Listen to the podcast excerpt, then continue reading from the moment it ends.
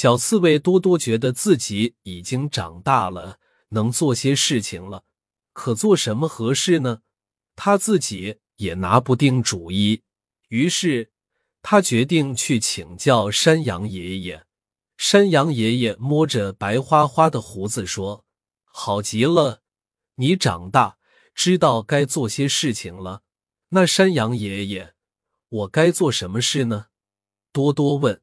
山羊爷爷想了想说：“你身上长满刺，整天喜欢在森林里跑来跑去，你就开个运货店吧。”多多高兴地说：“太好了，我喜欢当个运货员。”多多运货店在动物们的帮助下终于开业了。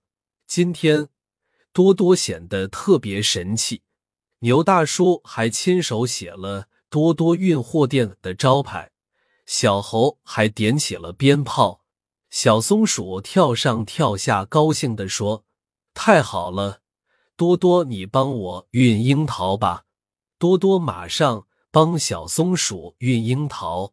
小猪说：“多多老弟啊，你帮我运苹果吧。”多多马上帮小猪运苹果。零。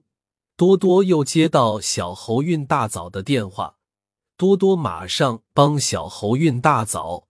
小刺猬多多当运货员的消息在森林里传开了，多多的名气越来越大。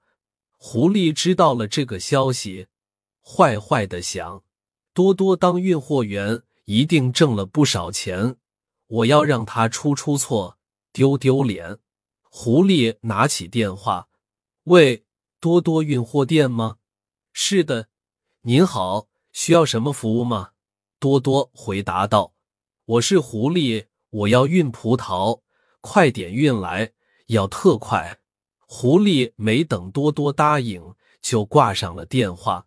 多多想，狐狸请我运葡萄，无论如何，我得想办法帮忙。但是葡萄背在背上，肯定会被刺烂。怎么办呢？多多犯难了。于是他去请教山羊爷爷。